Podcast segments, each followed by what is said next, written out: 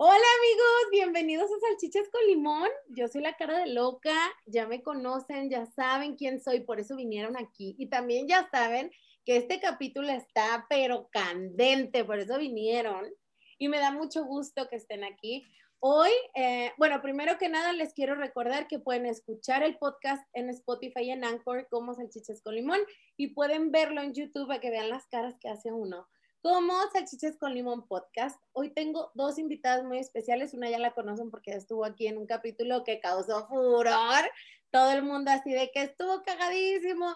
Ella es Fernanda González. Hello, Olis, Olis, ¿cómo están? Otra vez, amiga, oye, como ya que esto se haga más seguido, ¿no? O sea, tradición. Hablé mis secretos más profundos y oscuros.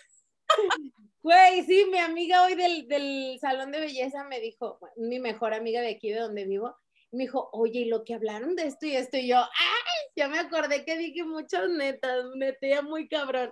Pero bueno, y también tenemos otra invitada que es muy especial para mí. Yo la sigo desde hace un tiempo y la verdad es que sí soy como su fan. Ay, ay déjame anoto la estrellita de fan destacada. Ella es Melissa Chacón, es sexóloga. Aquí está, platícanos de ti. Hola, súper emocionada de estar aquí con ambas. Ya esperaba este día súper, súper ansiosa.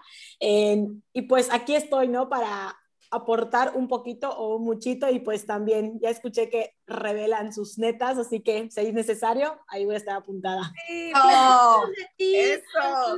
de qué va tu, tu página de Instagram y todo eso. Claro, soy sexóloga y pues en mi cuenta de Soy Mamá Sexóloga se me pueden encontrar, eh, pues doy esta información, ¿no? Información desde el empoderamiento, desde herramientas para informarnos de manera concreta, de manera clara, con... Sí, desde la verdad, ¿no? Porque en Internet podemos encontrar un mundo muy amplio, ¿no? De toda esta información, que no todo es real.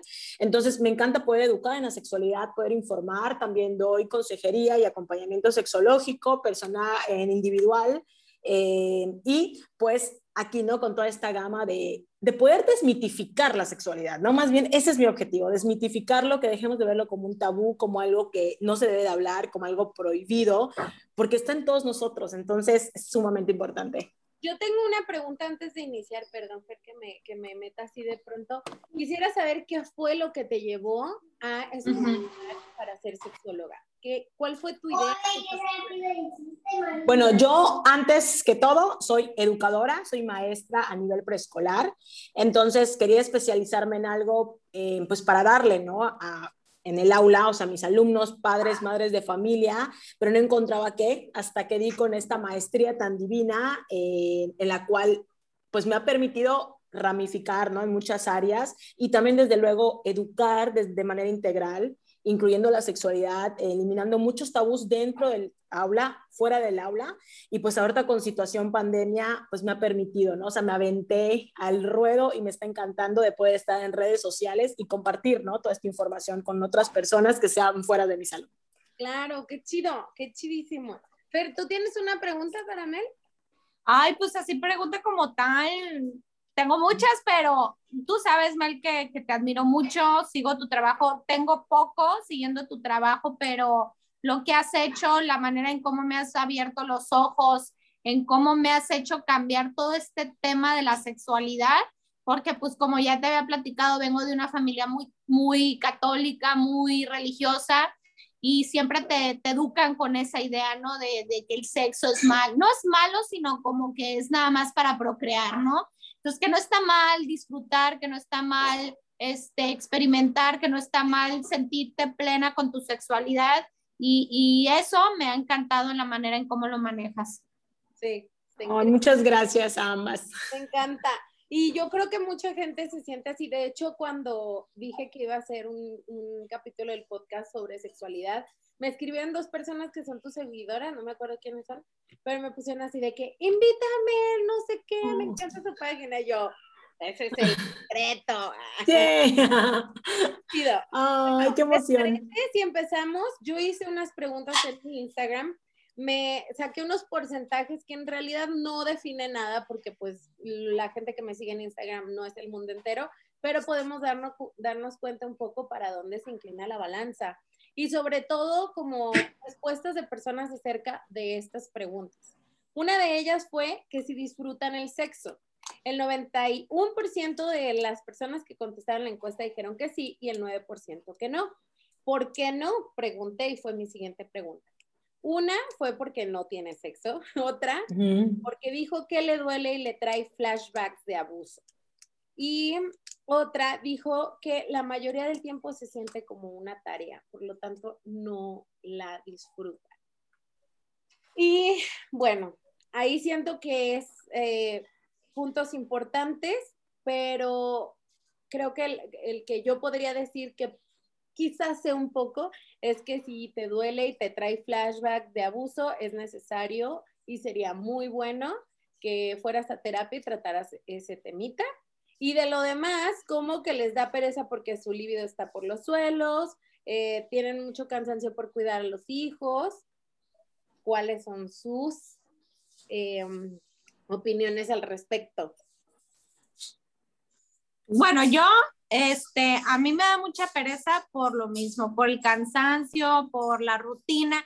Yo creo que es el matrimonio, es eso, ¿no? La rutina, como que siempre es lo mismo, no experimentas como que eh, otras posiciones a lo mejor, podría ser, como que siempre es esperar el momento adecuado como para que no estén los niños o, o todo es muy rápido, como que se pierde esa esencia de el cachondeo, la caricia, porque tienes que hacerlo rápido, porque si no se va a despertar la Bendy, te va a ver en pleno acto, o, tú no sabes que, o, o, el simplemente hecho de, ay, lo dejé encargado con fulanito de tal y en una hora tengo que pasar por él o así, eh, en un balazo, pues no, no. Yo, por ejemplo, yo soy, a mí los rapidines nomás no. A mí los rapidines no, yo soy de la caricia, el besito, bla, bla, bla, y después lo demás, ¿no?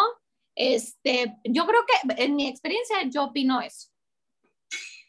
Bueno, yo haría copy-paste a lo que dice Maffer, pero también agregaría que muy probablemente, o sea, un mayor porcentaje de personas viven esos encuentros sexuales desde la reproducción y no desde el placer, ¿no? Porque eso nos enseñan en la escuela, o sea, es que hay que hacerlo para reproducirte, entonces, pues ese dolor, esa sequedad vaginal, pues lo aguantamos, ¿no? Porque es lo que toca.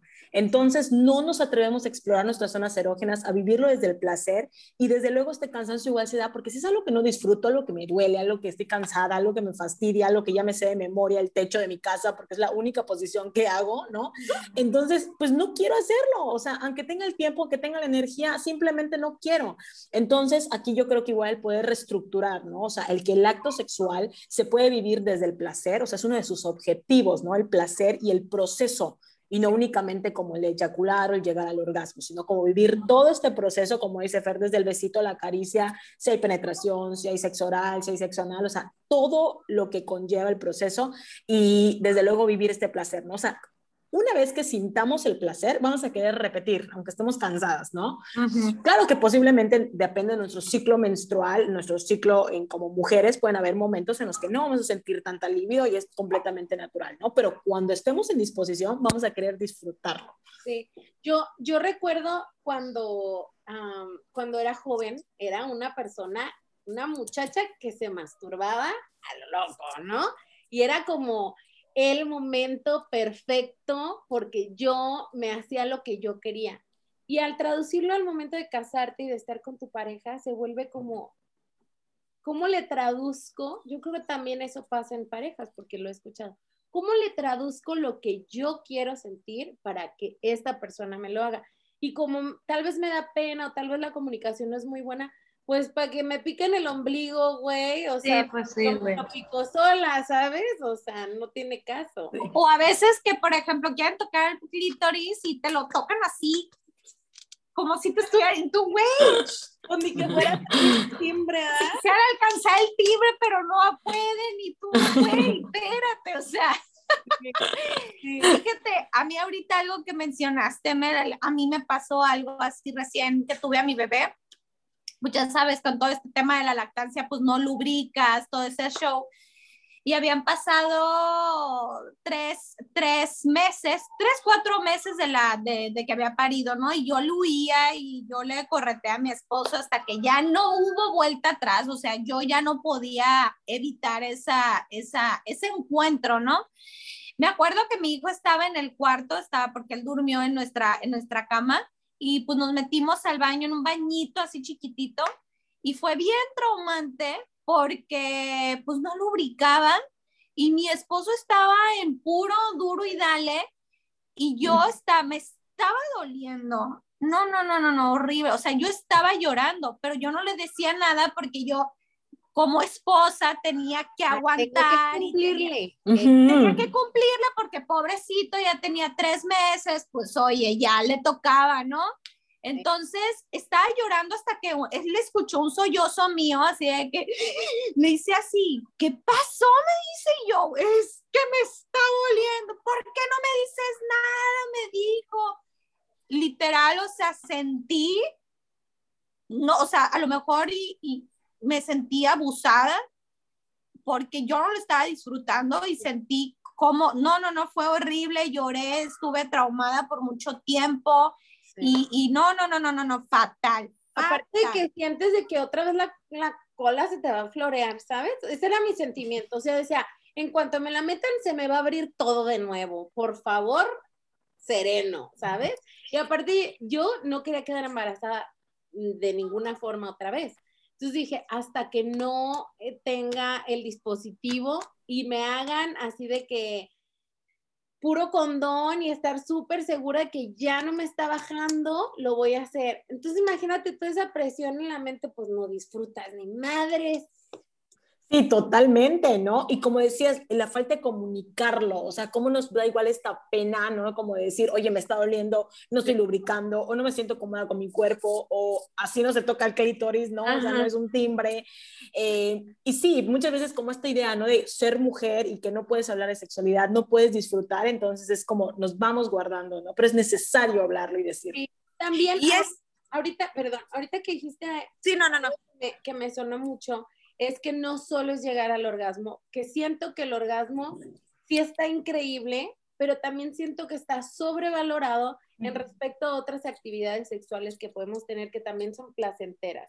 O sea, yo creo que la mayoría de los hombres que conozco se tienen y se acabó la fiesta. Y digo, hay, hay un mundo allá afuera, chavos, ¿sabes? No solo es esto. Entonces creo que necesitamos explorar otras, uh, ya no digamos fantasías, otras sensaciones que podemos tener o sea, con nosotros mismos y no lo hacemos por miedo. Sí, totalmente, ¿no? Y a veces nos vamos como a este mundo eh, pensando que a lo mejor el poder disfrutar más sería hacer una práctica así súper sofisticada, pero muy probablemente el solo bañarse, ¿no? A lo mejor jabonarse mutuamente podemos sentir como mucho placer, como de ese calor cuerpo con cuerpo, ¿no? Que con besos, caricias, o sea, nos puede llevar a lugares que ni conocemos, sí. pero que no nos atrevemos, ¿no? Porque pensamos que eso no va o que solo el orgasmo es el fin o solo eyacular es el fin. Y, y, lo que hablábamos, amiga, la, la, el podcast pasado, que a mí lo que me vuela la cabeza y es así como que es como hay mujeres que tienen tres hijos y que no saben lo que es un orgasmo. O sea, eso a mí es así como que no me cabe en la cabeza, ¿no? O que se sienten mal por experimentar otras cosas o el tratar de hacer otras cosas ya se sienten culpables por lo mismo, por lo que dicta la sociedad, ¿no? De que la mujer no puede experimentar, por ejemplo, hablando de, que estábamos hablando de, de sex life, ¿no? La, la, sabemos Billy que, que, era una morra que disfrutaba el sexo, su sexualidad a más no poder, y te aseguro que mucha gente debe ser de cómo, o sea, cómo es posible, eso no es posible, eso no se puede porque las mujeres tienen que, pero ¿por qué no? O sea, eso no, no quita nada, pues eso no te hace menos persona ni mucho menos. Sí, Totalmente. Es cierto. Ok, ahí va la segunda pregunta. Cerramos este capítulo y vamos a la siguiente pregunta. ¿Qué estilo de vida sexual tienes? Las dos opciones que puse es kinky o vainilla. 59% dijo que tenía kinky, 41% dijo que vainilla, 51 personas de 110 no tienen ni idea cuál es la diferencia entre kinky y vainilla. Y eh, yo estoy dentro de ese 51%. voy, a, voy a dar una, una eh, breve explicación, pero bueno, si, Mel nos quiere explicar. kinky y vainilla significa que kinky eres como un poco más, eh, vamos a decir, experimental, buscas otras sensaciones, vas en búsqueda de otras actividades como fetiche, de roles, sumisión, cross-dressing, toda esta onda. Y vainilla, digamos que es la práctica sexual más lineal y tradicional con prácticas convencionales. Ok. Yo, yo sí soy más kinky, amiguita. Yo sí, sí me gusta que me peguen.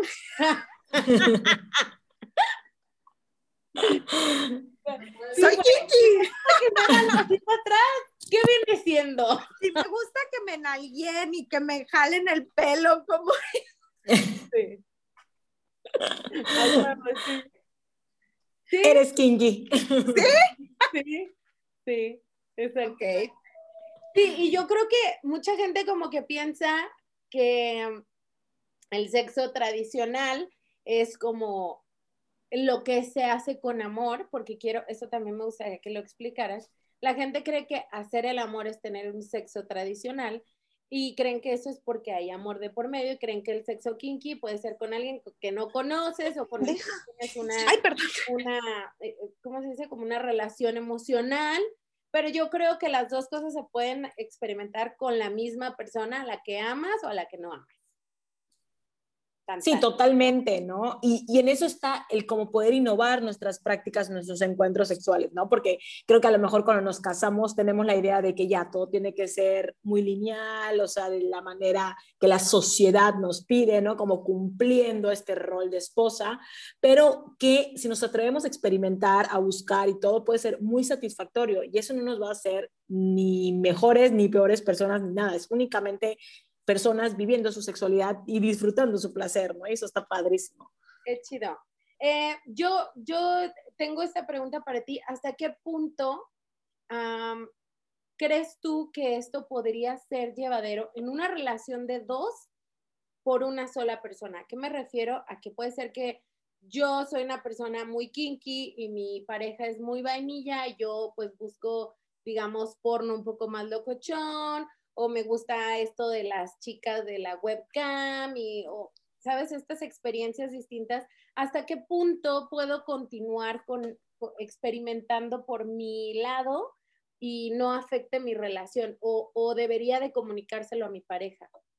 Sí, es importante la comunicación, ¿no? Aquí yo creo que el punto es hasta que alguno de los dos ya no se sienta cómodo con la situación.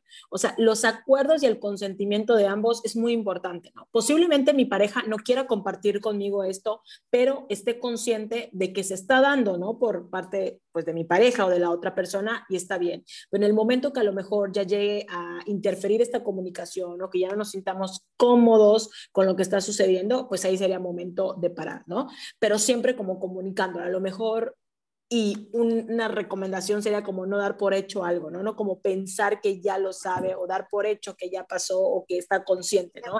Sino como va a suceder esto y demás. y hay muchísimas parejas, ¿no? Que viven desde pues desde este descubrir, desde este estar y que no afecte nada, ¿no? Incluso conozco parejas que pueden tener relaciones abiertas en las cuales una de las personas, o sea, es libre de explorar y todo, la pareja es consciente y siempre en común acuerdo, ¿no? Y ya cuando me llega a sentir yo esta incomodidad de decir, ya no puedo continuar este ritmo de vida, entonces paramos. Pero mientras haya consentimiento, siéntanse con la libertad de fluir, de hacer, ¿no? En compañía de manera individual. ¿Y qué, ¿Y qué tanto de parte de una persona que es muy vainilla es apropiado respetar las, las preferencias de su pareja? Porque yo he conocido gente que obviamente a su esposo le gusta esto de cross-dressing, de usar la ropa del, del otro, o ya sabes, ¿no? Juego de roles. ¿Hasta qué punto es bueno pensar a él, a él o a ella le gusta esto? ¿Qué tanto puedo permitir? O sea, ¿qué, ¿Cómo, sería bueno eh, sentirnos respecto a eso si, si nuestra pareja le gusta experimentar un poco más?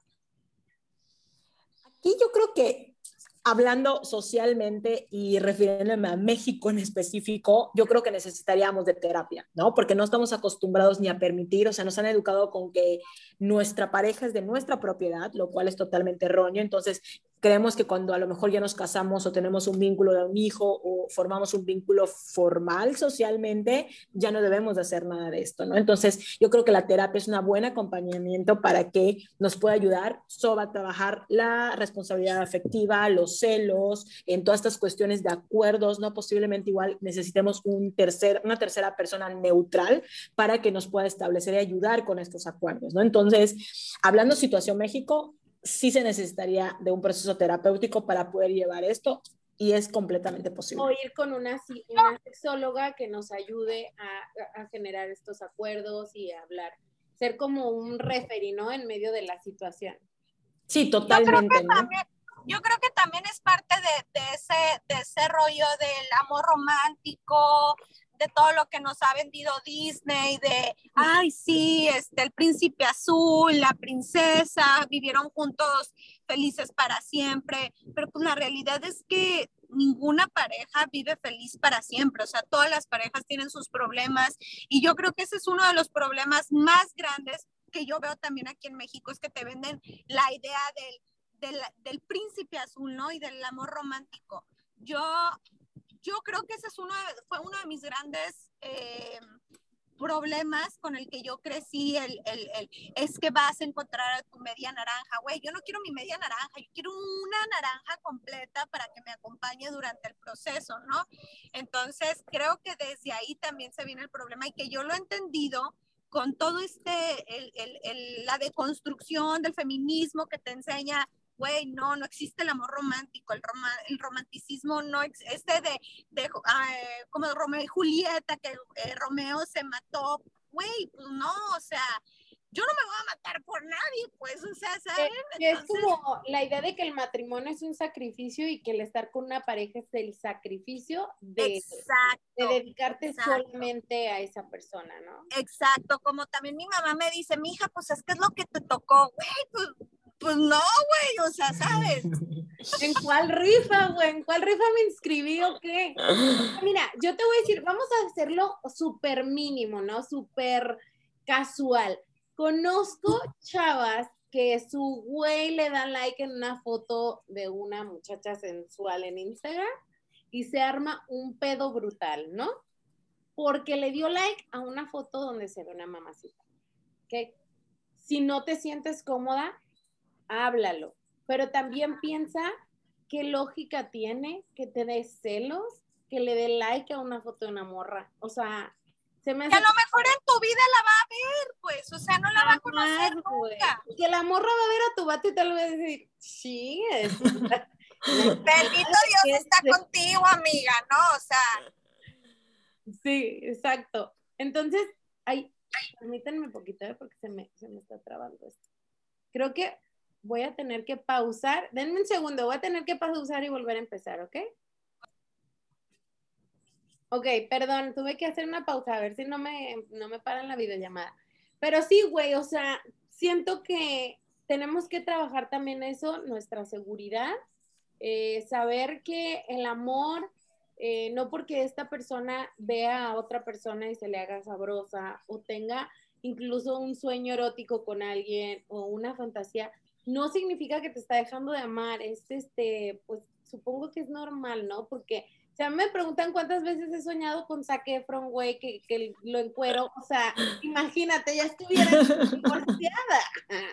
Entonces, pero no va a suceder, ¿sabes? No es real. Sí, totalmente. Y además yo creo que tenemos esta idea, ¿no? De la monogamia como muy incrustada, en la cual tristemente, y es como romper esta burbuja en la que hemos crecido, ningún ser humano es monógamo, ¿no?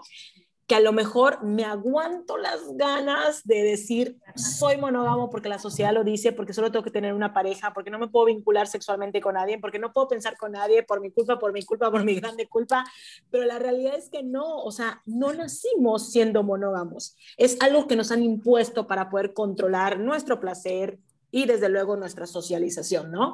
Eh, pero es algo que necesitamos entender y nos generaría y nos liberaría de culpas, ¿no? Demasiadas culpas, que a veces, como por decir, oye, soñé con Zac Efron, ¿no? Y ya nos estamos imaginando divorciadas, ¿no? O cómo le voy a decir a mi esposo que soñé con Zac Efron, o sea, ¿qué tiene de malo, no?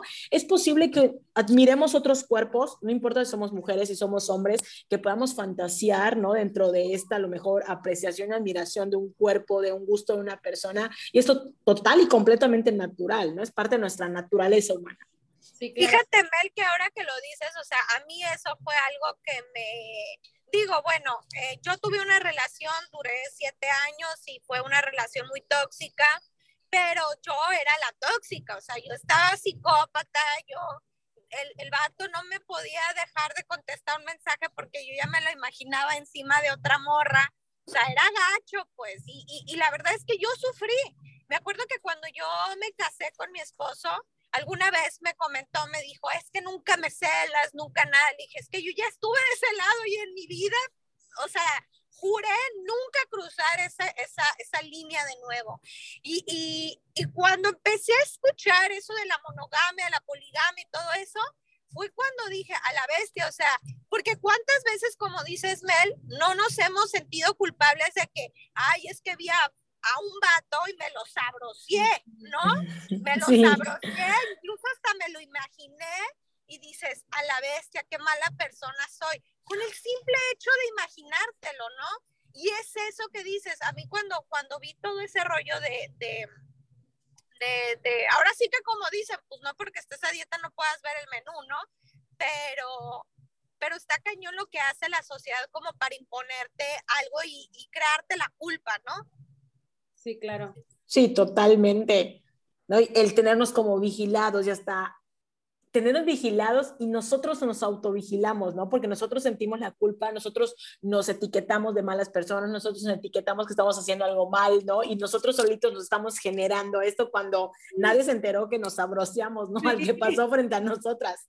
Entonces, sí, o sea, si le, eh, elimináramos esta idea de ser monógamos, de que solo tenemos a nuestra pareja, o sea, ya estoy casada, tengo un anillo, no puedo hacer nada, ya soy mamá de más, ¿no? O sea, estás fuera de mi alcance cualquier persona, nos evitaríamos demasiadas culpas. Parece, Oye, hasta, hasta, perdón, la palabra esposo es, es, es, es, se me hace una palabra muy fuerte, ¿no? Muy fuerte, ¿no? Esposo o esposa, o sea, yo me esposo a la persona, uh -huh. o esa, la mujer se esposa a mí, o sea, sí. Qué cabrón está eso.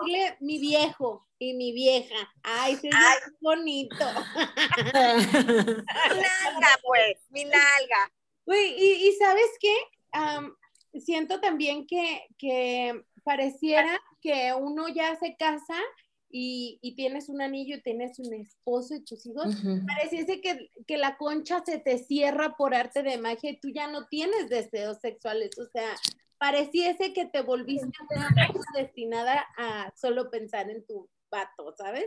Eso se me hace como, güey, para nada. No, o, yo estoy segura que hasta en los 1800 veían al lechero, güey, se les hacía la canoa, ¿sabes? O sea, sí, totalmente. Oye, y cómo también tratamos de llevar, ¿no? Muchas veces, eh, como seguir esta dinámica de uno, ya bloquearnos y si lo hacemos somos malas personas, pero también el hecho de pensar muchas veces a lo mejor un divorcio, socialmente no está bien visto, ¿no? Que una persona o que una mujer esté divorciada. Entonces, si tú estás en ese proceso, igual generar culpa como a lo mejor yo tengo la, o sea, yo hice algo mal, yo fallé, no le di lo que necesitaba, ¿no? O sea, que socialmente está muy canija la cosa, o sea, está muy cañón que nosotros mismos podamos irnos atribuyendo y es lo que nos deja y nos evita ser felices, ¿no? O sea, porque si quiero practicar sadomasoquismo, soy mala persona. Si quiero hacer un trío, soy mala persona. Si me quiero divorciar, soy pésima persona, ¿no? Sí, o sea,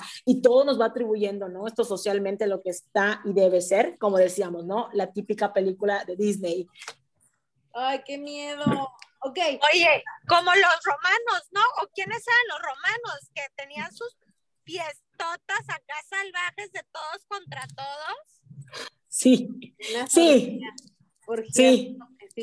Bueno, lo bueno es que ya ahorita hay condón, no hay tanto riesgo como antes, que antes era el cuero de la chiva, del, de la tripa. Sí, Entonces, vamos, vamos mejorando, vamos mejorando, ¿eh? vamos para adelante. Y que ahorita ya hay hasta condones de sabores, güey. O sea, ¿qué te puedo decir? Ya, güey, imagínate el sabor de un condón de tripa de chiva, güey, no son Ok, em, ahí va la siguiente pregunta. Creo que se va para la videollamada, pero ahorita la continuamos, ¿ok? Y esto lo voy a cortar. La siguiente pregunta es, ¿usar juguetes sexuales? 48% de los, que, de los que contestaron pusieron que sí y 58 pusieron que no. Y pregunté por qué no. Porque no hay dinero, porque no me animo a comprarlos, porque me intimidan. Creo que no los necesitamos. Jamás he pensado en usarlos. Me da pena comprarlos. ¿Y cuál me recomiendan? Puso una, así muy directamente.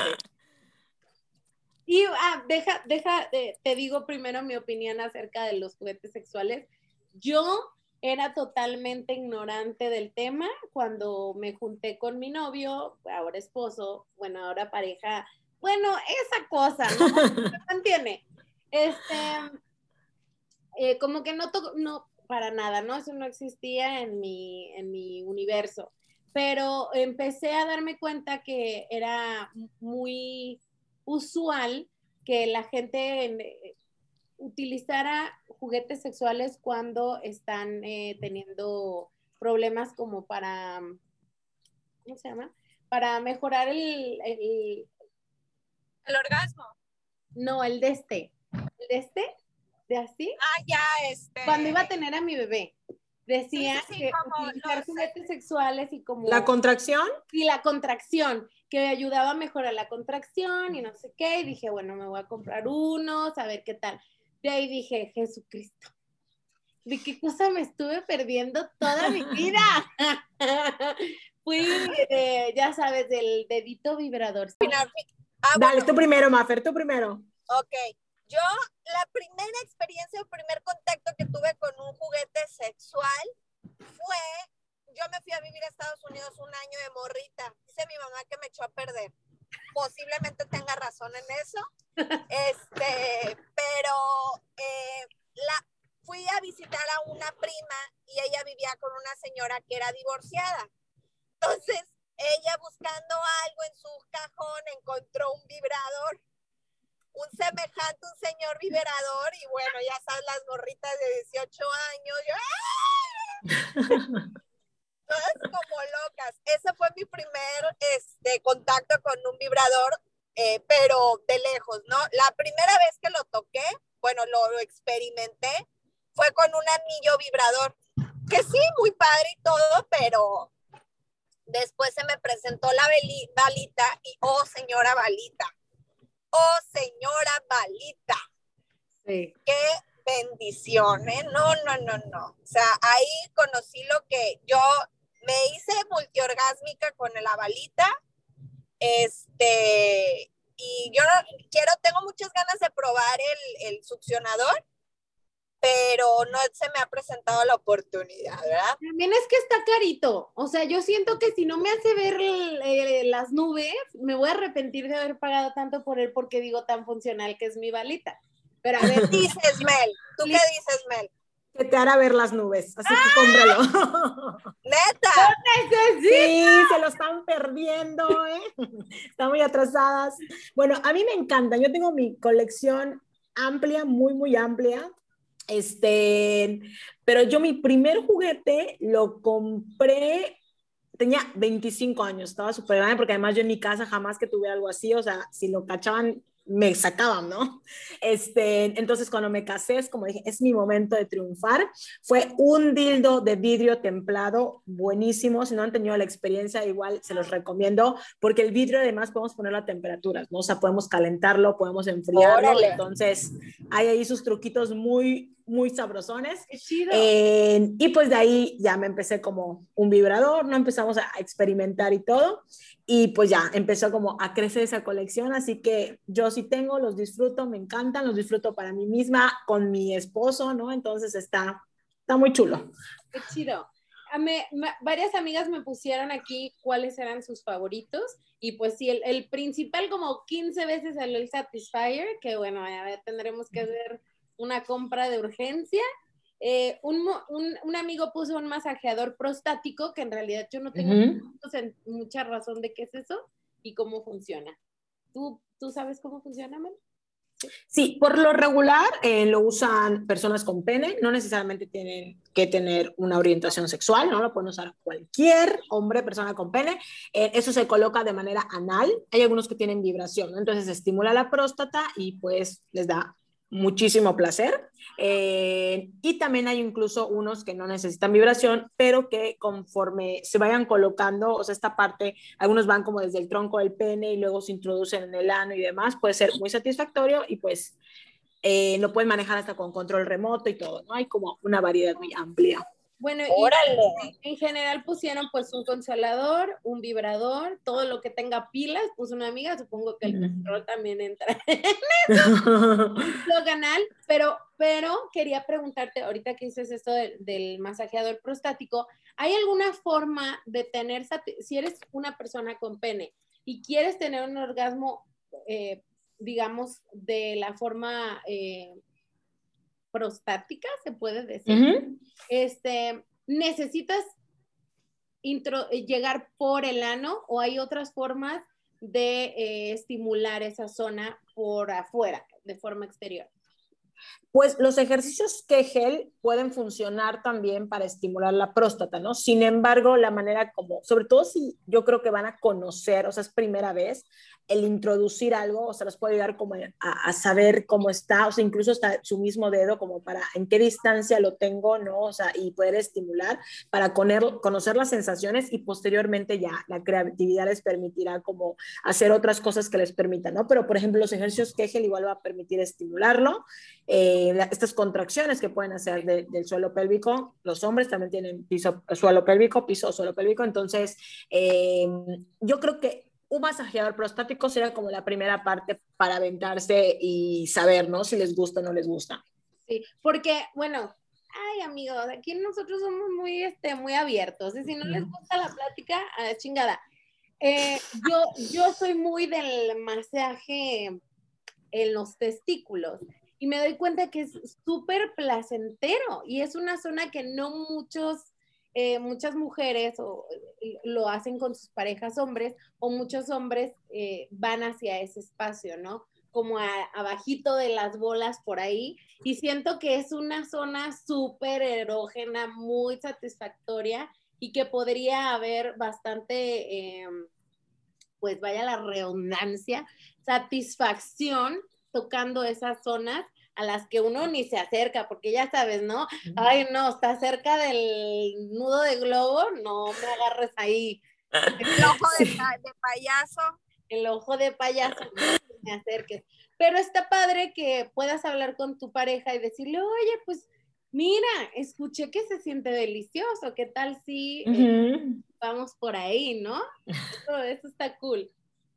Sí, totalmente. Es que además se tiene como la etiqueta, ¿no? De que únicamente son para prácticas homosexuales y la realidad es que no, o sea, puedes disfrutar y no el simple hecho que puedas eh, tener placer en esas zonas va a cambiar tu orientación sexual, ¿no? O sea, puedes disfrutar y eliminando este tabú, que creo que se tiene muchísimo, ¿no? Sobre todo en ellos. Eh, sin embargo, claro, igual poder estimular el perineo, que es esta zona entre los testículos, el escroto, ¿no? Y el ano, puede ser igual como muy satisfactorio porque hay demasiadas terminaciones nerviosas ahí, ¿no? Entonces, sí, la verdad es que si lo inter lo descubren, puede ser muy satisfactorio, ¿no? Y basándome en estadísticas, porque evidentemente pues yo no lo he vivido, ¿no? Pero pues sí, yo digo que se avienten, que descubran, que exploren. Lo que pasa en, en, la habitación, ahí se queda, así que... Sí, claro que sí. Eh, ahí va la siguiente pregunta, es puse que si les gustaba la lencería, el 57% me dijo que sí, el 43% me dijo que no, y pusieron que sí, pero que no tenían, y que sí, pero que sí les gustaba verla, pero no usarla. Y después pregunté si les gustaba tomarse nudes y me dijeron 46% que sí, 54% que no. Después puse que cuál era su experiencia con las nudes y eh, algunas referencias positivas son que los han hecho sentir más libres y aceptar su cuerpo. Eh, otros eh, un poco negativos de que hay gente culera que las comparte sin permiso. Y hay personas muy lindas. Una me dijo que ha tenido contacto con personas muy lindas y respetuosas a las que les comparte sus, sus nudes y este, tienen un intercambio bastante justo y siempre muy respetuoso y me pareció como una experiencia increíble de compartir, ¿no? Yo amo la lencería con todo mi corazón. Creo que me hizo explorar cosas de mí misma, me hizo sentirme sumamente atraída hacia mí misma. Y ya le dije a la Fer, estoy enferma de mí misma, porque me pongo un trajecito y me veo en el espejo y digo, wow, diosa del Olimpo. Y me encanta tomar nudes y me encanta mandárselas a mi marido e incluso verlas yo. Como que me veo y digo, amiga, qué caray te ves. Caray. Entonces, digo, siento que tienes que, si las vas a compartir con alguien a quien no conoce, toma tus precauciones, que no salga tu cara, ya sabes, este, tomar fotos que no sean muy, que no revelen tu identidad y que si lo vas a hacer con alguien con quien conoces, que sea de mucha confianza y que le pidas que borre tus nudes después de que se las mandes, ¿no? Creo que es lo básico. Pero, a ver, platíquenos sus experiencias. Totalmente. Yo de tu, de los tips buenísimos que coincido con todos, igual agregaría el poder agregar alguna marca de agua, ¿no? Que a lo mejor sepas quién, porque muchas veces puedes compartirte con, con varias personas y está súper bien, ¿no? Pero a lo mejor yo sé que a Perenganita le envié esta, entonces le pongo, no sé, una marca de agua de florecitas, ¿no? Y a María le mandé, le pongo de unos ositos, y a Juan le mandé y de unas estrellitas, ¿no? Así como para que tú, si se llegaran a filtrar, tú supieras de quién es directamente, ¿no? Entonces, eso igual es algo muy bueno para poder tener este control y demás. Qué chido. ¿Y tú usas? ¿Te gusta la lencería? Sí, claro, me encanta. Y así como un, algo, un secreto que nunca he dicho, ¿no? Por ejemplo, siento que me empodera muchísimo. Entonces, cuando siempre que voy a dar cursos, eh, que aunque a mí me encanta hablar en público, o sea, soy maestra, hablo hasta por los codos, ¿no? Y siempre tengo tema. Este, pero sí puede surgirte, ¿no? Estos nervios, a lo mejor cuando hay un workshop o algo así. Entonces, ponerme una lencería, o sea, sentirme así como Dios empoderada en ese momento, o sea, me da así el flashazo para poder llevarme hasta cinco horas de taller, ¿no? Entonces sí, la lencería me encanta. Qué chido, qué chido. ¿Tú, Fer, quieres compartir algo? A mí me gusta mucho la lencería igual ahorita, de hecho, cuando yo uso, no uso brasieres, yo uso puro bralet, eh, para empezar por ahí, ¿no? Yo uso puro bralet, me encanta eh, eh, usar los bodies, esos que están usando con el encaje. A mí el encaje se me hace la cosa más sexy, más, más cachondona, este, se me hace lo más, como dices tú, Mel, o sea, cuando yo uso así y se me ve poquito el, el, el, el bralet o así, me siento, me siento bien, me siento bonita, me siento sexy, me siento guapa. No sé que tenga algo el, el, encaje o la lencería que, que a, mí me siento igual como ustedes, me siento empoderada, me siento así como que ahora sí una perra elocuente. este, y me gusta, lo disfruto. Este, tengo ahí algunos baby dolls, este, tengo unos unos este, bodies que los uso ya con ropa, ¿no? Como el de, mi foto, por ejemplo. Aquí en, tu foto, aquí en tu foto estamos viendo una que te ves. De hecho, de hecho, sí. Muy sí. me encanta. Me encanta y, como te digo, me hace sentir especial, me, siento, me siento bonita. Nudes no he tomado. Nudes me eh, llegué a grabarme con mi esposo hace muchísimo, todavía ni nos casábamos. Bueno, él me grabó sin consentimiento y después me, me contó. Este, y sí vimos el video y dije, ah, ¿Eh? Cancelado, dile. Sí, no, pero después lo borró porque yo hice que lo borrara. Este, pero muy, o sea, está padre. Sí, este... No, pues a mi, a mi esposo se, lo, se las podría mandar, pero no lo he hecho. Sí, a mí, a mí lo único que me da miedo, neta, es que se las manda a mi marido, pero le mando un mensaje antes de, oye, ponte buzo, porque capaz que abre la pinche foto ahí en plena reunión con los que, en que trabaja en construcción y ahí las chiches de su mujer, ¿no? Pues no, cuidado. Pero a mí, iba a comentar esto, a mí lo que me pasaba cuando empecé a comprar en lencería, es que me la ponía y iba con mi marido y yo así de, mira, y era como, qué bonita. Y yo decía, no mames, esperaba que fuera el pinche tigre Toño ahorita y se me fuera encima.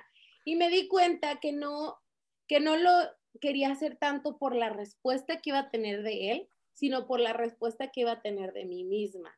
Siento que es parte de mi trabajo de amor propio, porque me hace sentir muy hermosa. Mucho tiempo escondí mi cuerpo porque no me sentía cómoda con él y justo ahora que yo creo que tengo el cuerpo más este, aguado que en toda mi vida, pero me siento cómoda, me siento muy feliz y cuando me pongo lencería es como ese regalo que me hago a mí misma. Está padrísimo, me encanta, me encanta. Y espero que muchas mujeres no se, eh, podamos ver esto de esta forma, ¿no? A veces, como dices, me pongo tal blusa para que me digan algo, pero no, o sea, vistámonos para nosotras, pongámonos esa lencería para nosotras, tomémonos nudes para nosotras incluso, ¿no? Y si decidimos compartirlo, qué bueno, pero si no, es que nosotros nos podamos sentir importantes o bien con ello.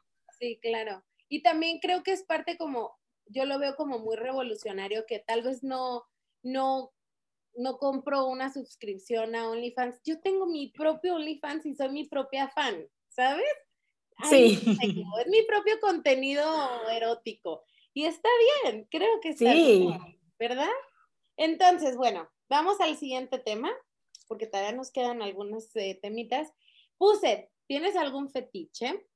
33% me pusieron que sí, 67% me pusieron que no. Pregunté cuáles eran los que tenían, que quien me quisiera decir. Y no supe muy bien si esto se considera un fetiche, pero pusieron morder pezones, que me sometan, ropa interior. Eh, tengo algunos comunes como pies, axilas y ahorcar, muy comunes. El aroma de todo el día de mi mujer, puso alguien que romántico. Eh, otro puso oler calzones usados de mi pareja, ver a mi esposo con otra, cuerdas y sumisión. Y no sé cuál es la diferencia entre un fetiche y una filia, por ejemplo. No eh, el, fetiche es directamente hacia un objeto, ¿no? es decir, por ejemplo, hacia la lencería, hacia los lentes, hacia mujeres en uniforme, ¿no? O sea, hacia hombres con botas, al objeto en específico. La filia ya entra hacia prácticas como a lo mejor lamer pies, ¿no? O el boyerismo, el ver eh, a personas teniendo, o sea, eso es una filia. Entonces, la filia va asociado a la acción y el fetiche al objeto. Al objeto. Oh, wow. Entonces podría ser que yo soy fetichista de la lencería, vamos a decirlo. Sí, totalmente. Tengo una filia con olerle los testículos a mi marido, que esta es mi cosa favorita en este planeta Tierra. Y Así es. Y sabes qué, lo he dicho públicamente con amigos y les explota el cerebro. O sea, parece que le estoy hablando en chino. Si no te gusta el olor de tu pareja, a ver, ¿qué te gusta entonces? ¿Sabes? O sea, discúlpame, pero yo cuando me llega el aroma de eso digo, ay, estoy en el cielo, ¿qué es esto que siento? Entonces, creo que eso porque no les quedó claro, porque puse fetiche y me dijeron otras cosas que tienen más que ver con filia, mm. que es como este, que la sometan, eso podría ser una filia o es... Sí, porque es parte del sadomasoquismo.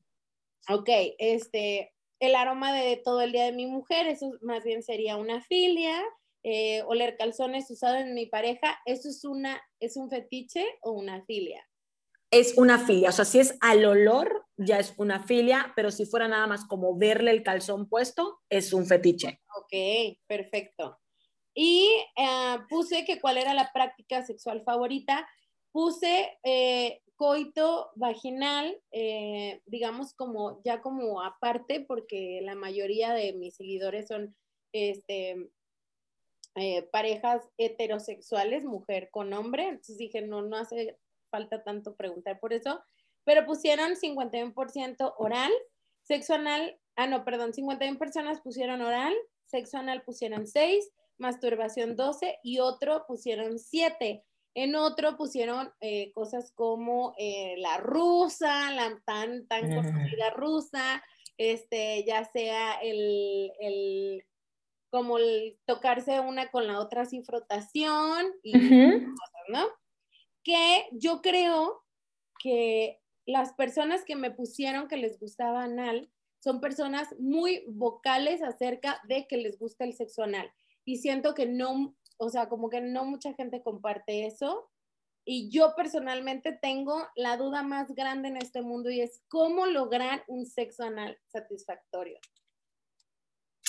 Bueno, aquí requiere, ¿no? aunque puede ser una práctica eh, muy común, ¿no? Sobre todo en cuanto a estas fantasías que eh, se pueden cumplir, sí se requiere una preparación previa. O sea, es decir, si estoy en pleno acto y es, vamos a tener sexo anal, es como, no, espérate, no se puede porque lo más seguro es que haya dolor, ¿no?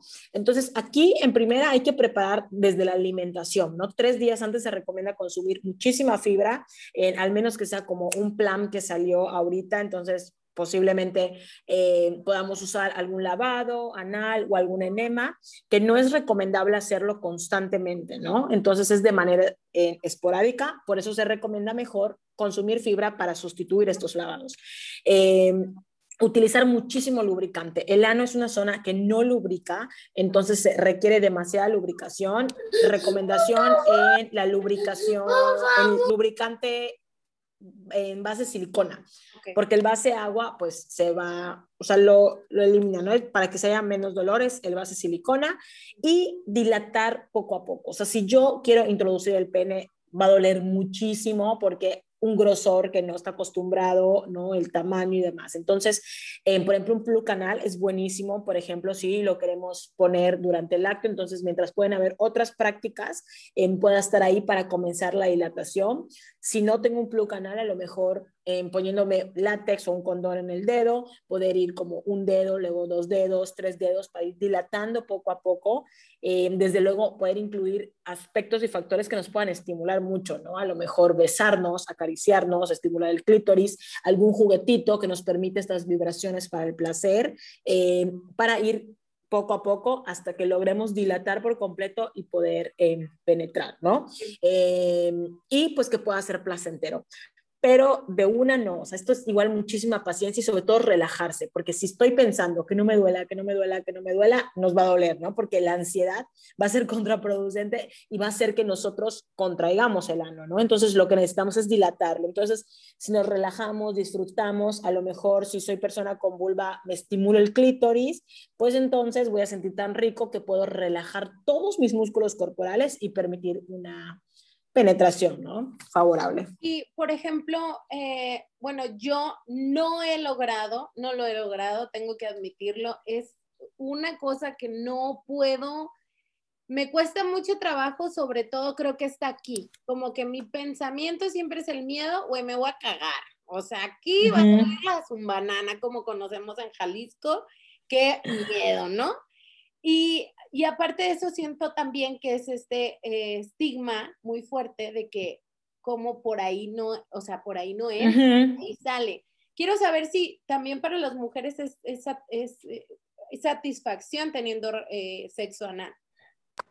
Sí, claro. En, dentro de estadísticas que se realizan, muy pocas personas lo pueden disfrutar, pero como bien dices, por este tabú, ¿no? Decir como el ano no sirve para eso, ¿no? Entonces, todo es emocional, mental. Entonces, como te decía, el poder relajarnos nos va a permitir que pueda haber una penetración placentera, que podamos disfrutar, sobre todo porque igual nos va a permitir estimular ¿no? otras zonas. Eh, erógenas del cuerpo. Entonces, si es posible, si hay mujeres que lo disfrutan, pero desde luego mujeres que igual han trabajado toda esta parte de relajarse, liberar y poder, ¿no? Igual el poder inhalar y exhalar ayuda mucho, ¿no? Como el inhalo y cuando exhalo puede dilatar, introducimos un poco más, ¿no? O sea, porque si igual me quiero ir de fondo con el pene, bye, no, o sea, va a haber un desgarro, ¿no? Entonces, aquí a lo mejor inhalo y meto un poquito más, ¿no? Y disfruto y vuelvo a inhalar y al exhalar vuelvo a meter más hasta lograr toda la penetración. ¿Tú no recomiendas utilizar de esas cremas como que anestesian porque son peligrosas, ¿no? Yo había leído como Sí, claro, porque no siento el dolor. Como te anestesian, no siento el dolor, entonces puede haber alguna fisura, alguna lesión de desgarro y que como no lo estoy sintiendo, entonces después eh, podemos lesionar el ano, que además es una zona donde si se lesiona el ano y hay alguna infección de transmisión sexual, es mucho más fácil la transmisión. Entonces, pues por eso mejor evitarlo. Entonces, no anestesia, o sea, es relajarnos y sobre todo, por ejemplo, la fibra nos ayuda a saber que estamos liberando y dejando salir todo el intestino y que no van a ver, ¿no? Como a lo mejor que nos hagamos popó. Y si nos hacemos, no pasa nada, ¿no? Porque para eso sirve el ano, para hacer popó y pues si salió, todo bien. Porque bueno, también, déjame, voy a otro, otro punto de eso, es si eres un hombre con una pareja que es mujer, o sea, eres un hombre heterosexual y quieres experimentar eh, placer de forma anal, eh, también sería bueno que tomaras tus precauciones y que fueras haciendo este trabajo de introducir el dedito y ya sabes todo eso. Sí, totalmente, ¿no? O sea, previamente puede haber esta estimulación, o sea, este dilatar, a lo mejor eh, el plug poder usarlo como de manera recurrente para preparar el ano en sí, a lo mejor hasta la quinta, sexta vez, bueno, poder intentarlo, ¿no? O sea, toda preparación ayuda muchísimo y también ser conscientes de que no es una práctica de un momento a otro, como que se me antojó y quiero hacerlo, o sea, no, existe una preparación previa y para no lastimar y poder disfrutar. Sobre todo eso, porque yo la vez que lo quise intentar y a la bestia, pues, o sea, quisieron irse sin tocar baranda, ni un besito, ni nada, y ay, güey, vi estrellitas y andaba bien peda y se me bajó el pedo rapidísimo y dije, no, gracias. Qué terror, güey. No, es que, ¿sabes qué? Y eh, sé que es un comentario bien estúpido, pero güey, yo a veces lloro cuando cago. Imagínate. Imagínate, yo nomás de pensar digo, güey, ¿qué va a pasar aquí? De hecho, yo pedí como recomendaciones, ¿no? A mis amigas de que díganme sus experiencias y una amiga me dijo, cómprate un plug anal, eso es lo mejor, que está increíble. Me lo compré y dije, está como, ¿qué, ¿y qué hago? O sea, ¿qué horas me lo quitan? Yo me lo quito. O sea, no, no entendía cómo era y no, no lo pude, no, no lo pude llevar a cabo. Fue complicadísimo, la verdad. Fue muy complicado. Y ahí tengo todo, todo mi, ya le, estaba platicando a, a, mi amiga la que es estilista, ahí tengo todo mi kit pero sin usarse, porque de hecho hasta vi un video de esta reggaetonera que se llama Anita, no sé si lo ubican, es brasileña, pero es súper abierta con su sexualidad. Y ella hace un video hablando de, de, que le encanta tener sexo anal y platica que de hecho ella usa como unas jeringuitas que le mete el lubricante anal especial para sexo anal y que lo mete y se lo, se lo inyecta, digamos, adentro del ano para que cuando entre y salga esté todo eso súper lubricado y dice que es increíble. Y yo no, hasta las jeringuitas me compré caben. No se armó, no se armó, chingado. Sí, es que igual, aunque puede, es como la práctica, ¿no? Que, que, todos quisiéramos realizar, pero también tener en cuenta que no es para todos, o sea, definitivamente no es.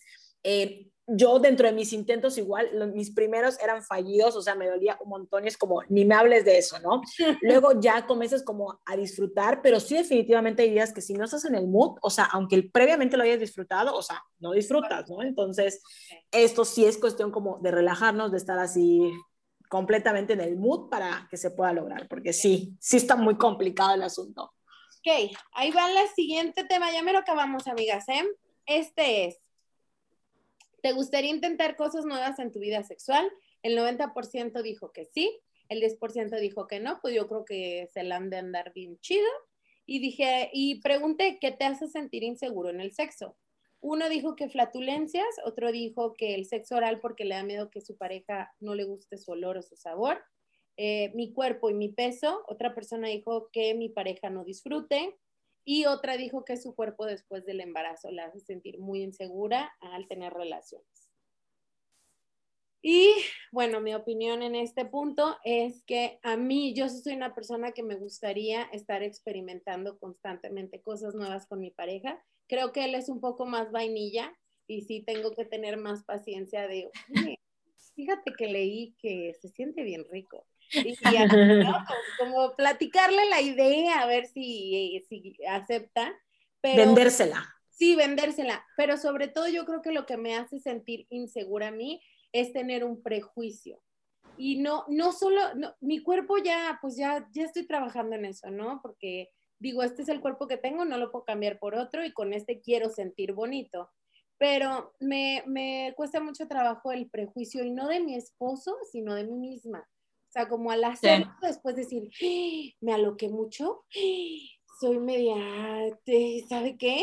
Estaré loca, estoy enferma del sexo, soy una pervertida. O sea, eso es lo que me causa mucha inseguridad. Sí, a mí me pasa lo mismo también.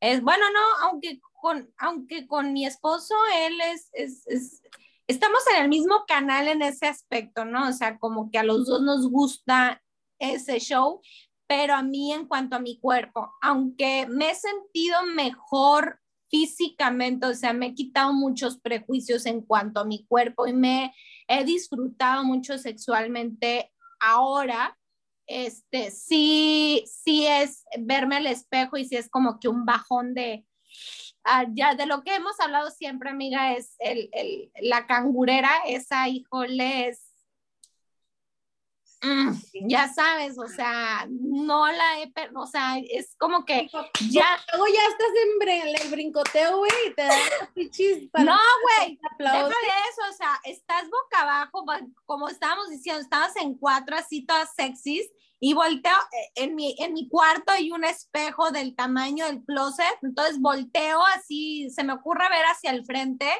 y veo así mi, mi, como dos, como la panza, ya sabes, que se dobla en dos, con las chichis hasta acá.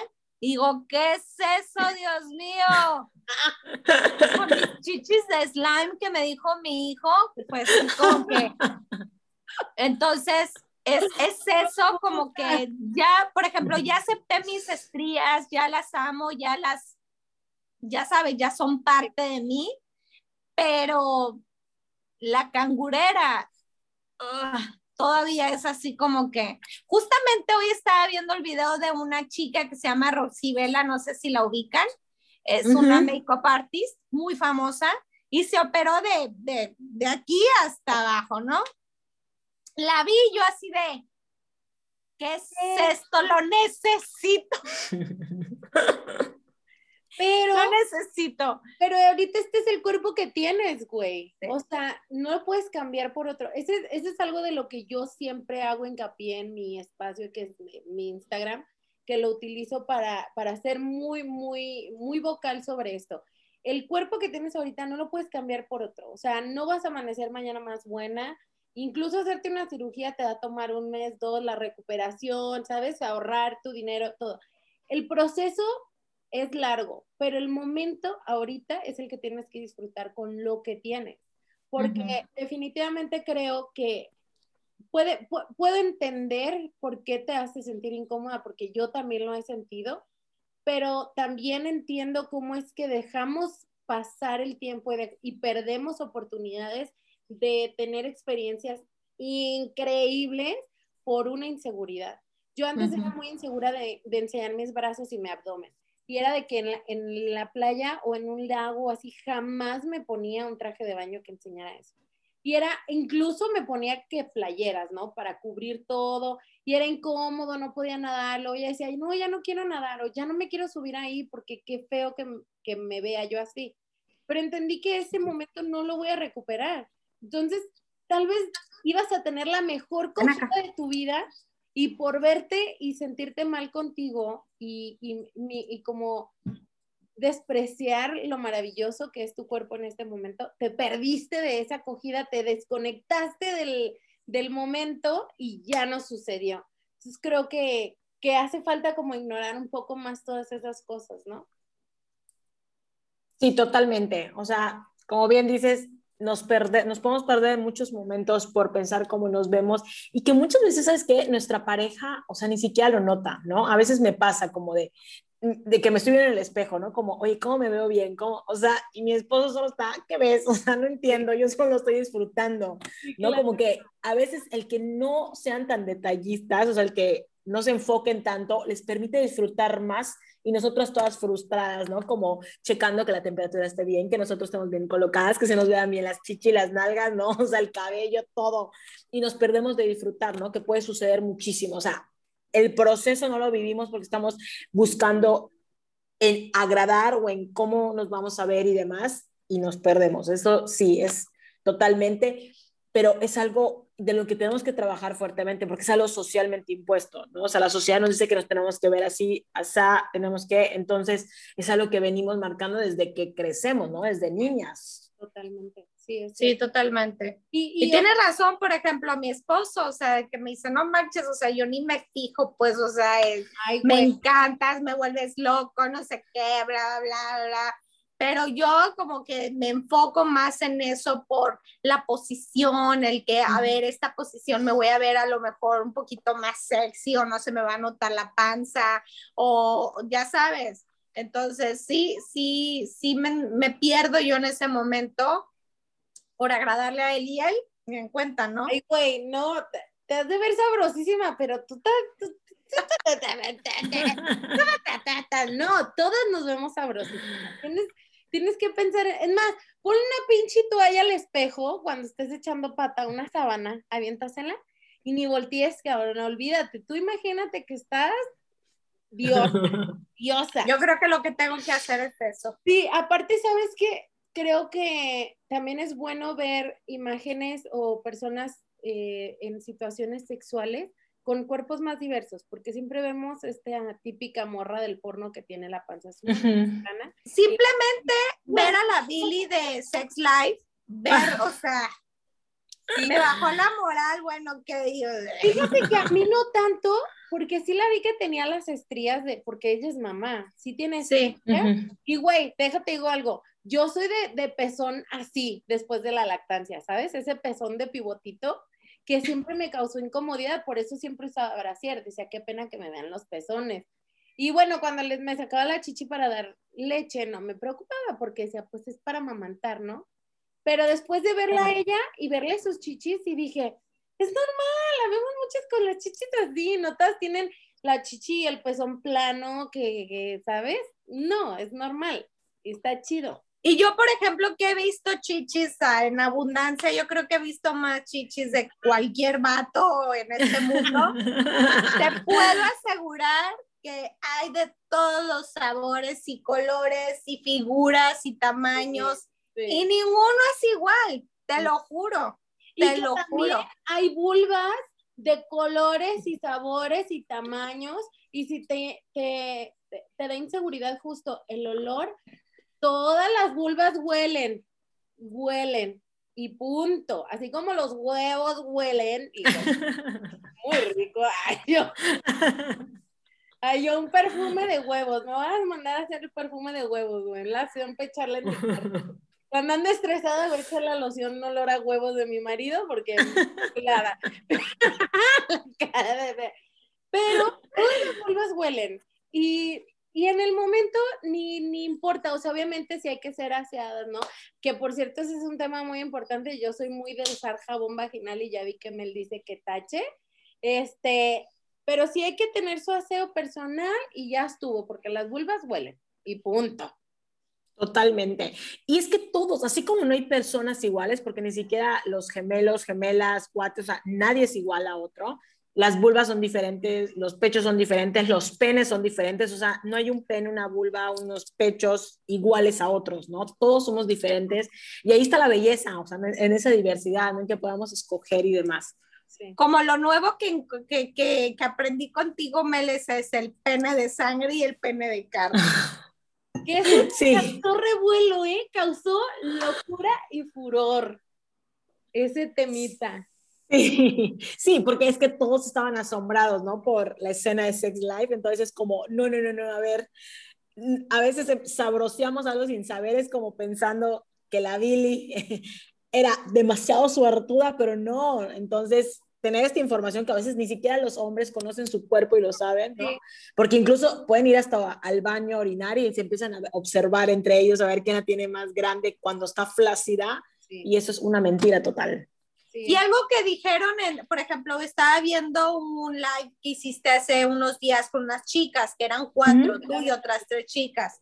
Y, y, algo que dijeron es, el tamaño importa y algo que concordaron todas es que no. Y yo también estoy de acuerdo que el tamaño no importa. O sea, porque puede tener un bicholón, o sea, puede tener una cosa, una anaconda. Sí y no la sabe mover o es un tronco, tú de que, hijo. No, o, te la da clases. Porque es tanto que neta no te va a entrar toda, güey. O sea, no, no te llega hasta acá el agujero, cabrón, ¿sabes? ¿Qué es, esa, ¿Qué es esa otra que dijiste? Que solamente necesitamos 12 centímetros para poder sentir. Así es. 12 centímetros son más que suficientes para sentir placer. Bueno, hablábamos de lo del pene de carne y pene de, eh, sangre, que me gustaría que lo explicaras aquí para quien nos esté escuchando y no tiene ni idea de qué hablamos. Ahí va. Sí, el pene de sangre es el, que flácido, en su modo no erecto, pues se ve muy pequeño, ¿no? Pero cuando se erecta puede duplicar o triplicar su tamaño.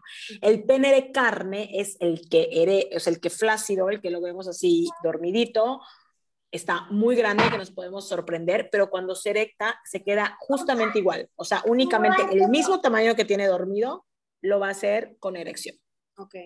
Y, por ejemplo, ya a mí me ha pasado que amigas me cuentan que le ven el pene a su güey o al chavo con el que están saliendo y se la ven chiquita y dicen, no, pues no me aviento este tiro.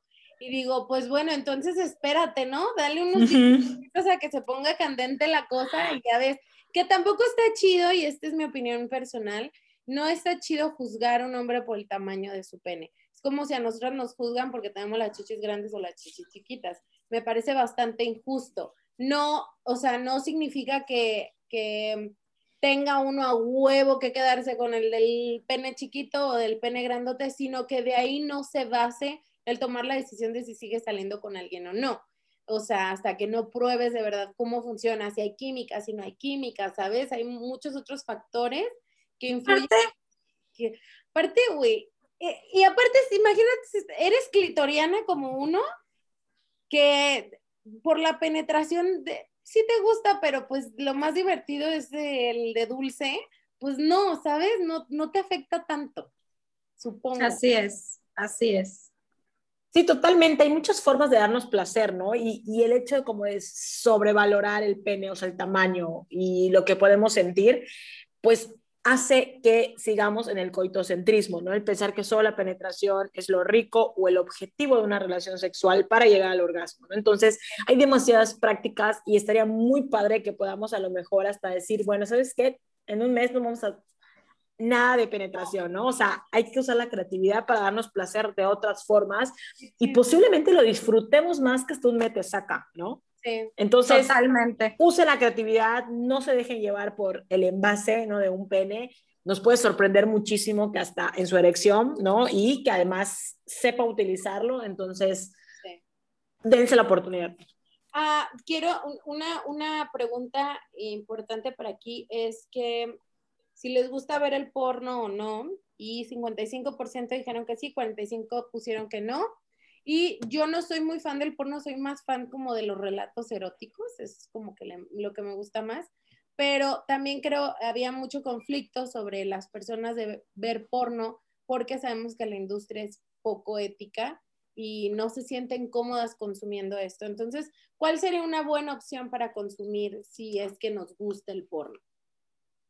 Bueno, el porno ético o porno feminista, eh, que ahorita, por ejemplo, Erika Loss tiene un porno muy bueno y en igual belleza, o sea, hay varias opciones que nos permiten ver este otro lado del porno, ¿no? Sin cosificar a la mujer, todo en consentimiento. Desde luego, este porno tiene un costo porque se les tiene que pagar a las personas que su trabajo, ¿no? Son actrices, actores em, por este trabajo, entonces siempre nos vamos como por esta vía de consumir un porno gratuito, ¿no? Que es el cual cosifica a mujeres, o sea, hay maltrato violencia, muchísimas cosas muy negras y muy feas detrás de él, ¿no? Pero que el porno no es malo, ¿no? Siempre y cuando podamos consumir el adecuado y siempre y cuando lo utilicemos de manera espontánea y no únicamente como el, único objetivo para estimularnos, ¿no? ya que... Es educativo, ¿no? También creo que es claro. importante. Sí. sí, totalmente, ¿no? Porque Mm, hay personas que son muy visuales, entonces van a necesitar el porno, entonces sí puedes consumirlo, nada más cuida cuál es el tipo de porno que vas a consumir. Entonces, todo es válido, sí, pero siempre con responsabilidad y dándole igual eh, esta gratificación a las personas que lo están elaborando. claro que sí. este es preguntas ya que me pusieron al azar, que me gustaría que nos las respondieras para ya terminar. Una de ellas es cómo mejorar la falta de apetito sexual. Bueno, aquí eh, necesitan una valoración, ¿no? Porque puede ser una causa orgánica como pastillas anticonceptivas, a lo mejor la prolactina si estamos lactando, en pastillas anticonceptivas, pero también puede ser una causa emocional. Entonces, aquí cada caso es, para, ojalá hubiera una respuesta global para todas las personas, ¿no? Pero no, cada persona es diferente y necesita ser tratada con un especialista otra pregunta es, eh, ¿hasta qué punto se considera infidelidad si hay sexting o si hay encuentros, si hay besos o si hay sexo? Esto igual me varía de, acuerdo de cada pareja, ¿no? O sea, si yo dentro de mi pareja, o sea, es como no hay sexting, no puedes, entonces, evidentemente si yo lo realizo por fuera y además lo oculto, es una infidelidad. Así no haya habido un contacto piel con piel.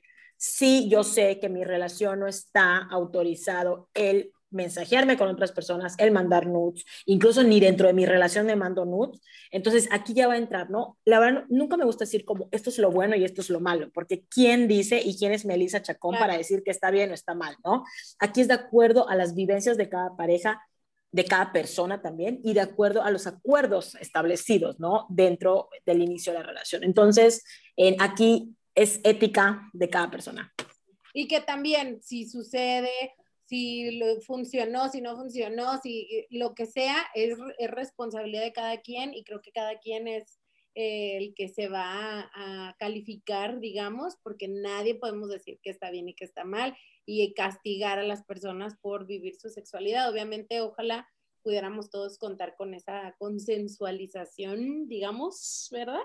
Y Así es. Otra pregunta es, em, ¿qué es el erotismo? Y cómo funciona? Ok, el erotismo es, de hecho, dentro de la sexualidad, la parte erótica es una forma ¿no? de vivir nuestra sensualidad, nuestra sexualidad eh, de manera corporal, ¿no? O sea, el cómo vivimos y corporalmente entra mente, cuerpo, verbalidad, todo, ¿no? Entonces, este erotismo es la forma, son la forma en cómo vamos a vivir nuestra sexualidad. Muy bien. Y bueno, ya acabamos, amigas, pero quedamos en que queríamos dar nuestra opinión cada una de lo de la serie de Sex Life, porque no hombre andan, pero desatadas todas viendo la serie. Y eh, me gustaría que primero diera su opinión la Fernanda, a ver qué. Ahí la carita. No, me la, me la eché en tres días. Ajá, yo también. A escondidas de mi marido y de mi hijo. Fue, es, es unas, o sea, me gustó por el lado de que muestran, yo creo que el lado de muchas mujeres que hemos pasado por la monotonía, por lo que decía, la monotonía, los hijos que vienen a aplacar todo, o sea, que eres una salvaje sexual y de repente te conviertes en una persona que hasta desconoces, ¿no? O sea, de, de, de te vuelves vainilla, vas, vaya, de ser una kinky te conviertes a una vainilla, pues dices, ¿qué pedo? ¿Qué me pasó, no? Si yo era así, disfrutaba así, hacía asado, y incluso hasta con tu misma pareja, lo eras y de repente te conviertes en una persona súper monótona. Y lo que me gustó fue esta parte de, que era lo que mencionaba Melissa, de poner a la mujer, porque, o sea, de este lado de, de, de la infidelidad, de que busca esa manera de, de un encuentro sexual con su ex, con el que, ¿sabes? Todo eso, este, se me hizo muy sexy la serie, o sea, unas imágenes que, wow. Sí, sí está. Wow, o sea, era así de que, se antoja, se antoja. Se, se antoja, se antoja, se antoja. Este, pero sí, sí es una serie que, que lo hemos platicado, por ejemplo, en el grupo de mis amigas, una así yo, ay, ya me la eché y yo, yo también las demás. No diga nada porque la quiero ver y no quiero spoilers. Y luego, luego me escribió por privado, qué pedo, o sea, está, porque, por ejemplo, ella me dijo, no, pinche Billy, pinche vieja, este, eh, teniendo todo, pero realmente, o sea, a lo mejor y no tenía todo lo que ella quería que, que la hacía feliz, pues, y que era eso lo que ella buscaba, y puedes tener todo, una familia perfecta, una casa perfecta y todo, pero siempre va a haber algo que puede ser que no te haga sentir esa plenitud que tú estás buscando, ¿no? Algo que dijo el psicólogo que fue a buscar en la escena, voy a hacer un spoiler, disculpen, este, cuando fue a, la, a buscar al psicólogo como que para buscar, que le dijo, estás aquí para buscar aprobación de acercarte a Brad, le dijo, no, no, pero es que este, necesito como que esa, o sea, que le dijo, es que no puedes tener todo, o sea, puedes tener tu familia perfecta, puedes tener a tus hijos perfectos, puedes tener todo perfecto, pero a lo mejor y te va a faltar eso, que quieres, ¿no? Esa, ese, ese encuentro sexual, esa conexión sexual que tienes. Y puede ser que, o este Cotton, ¿cómo se llama? Cotton, o Cooper, Cooper. Cooper, que no lo tengas con Cooper, pero le dije, pero a lo mejor puedes tener todo con Brad. ¿Qué pedo? Sí. Mira, yo creo que em, está muy fantasiosa. Creo que es un relato, yo creo que es una serie erótica, 100% siento que tampoco, o sea, tiene muy buenos puntos que a tocar, ¿no? De nuestra adultez y el sexo en nuestra adultez y la monotonía y todo esto, güey, muchas cosas con las que yo sí me sentí identificada y dije, güey, se siente bien culero. Pero, este, siento que también hay muchas cosas que no me gustaron, como que el esposo era súper violento, güey, este, bueno, el esposo ya después de que se fueron a la fiesta swinger se me hizo como muy violento.